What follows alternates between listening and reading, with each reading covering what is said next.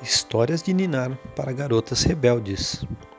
No episódio de hoje, Rachel Carson, ambientalista. Era uma vez uma menina que adorava escrever histórias sobre animais. O nome dela era Rachel e ela se tornaria uma das mais fervorosas guardiãs do meio ambiente.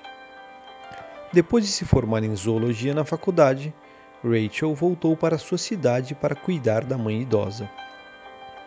Ela conseguiu um emprego como roteirista de uma série de rádio sobre peixes.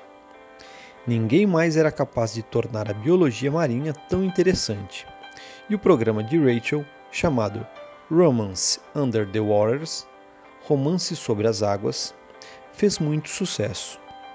Mostrou que ela era não somente uma incrível cientista, mas também uma grande escritora. Apesar de ser responsável pela casa e por cuidar da mãe, Rachel deu um jeito de escrever dois belos livros: Sea Around Us, O Mar ao Nosso Redor, e The Edge of the Sea, Na Beira do Mar.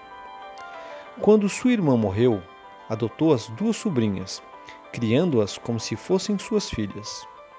Anos mais tarde, Rachel e a mãe se mudaram para uma cidadezinha do interior. Lá, percebeu o impacto dos pesticidas na vida selvagem.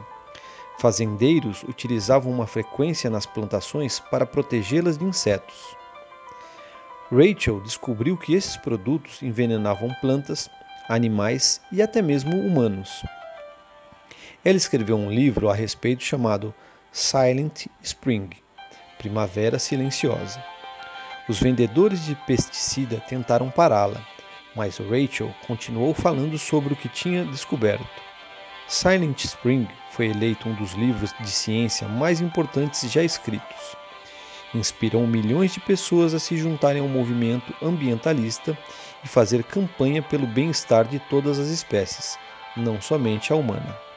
Ela nasceu em 27 de maio de 1907 nos Estados Unidos e morreu em 14 de abril de 1964.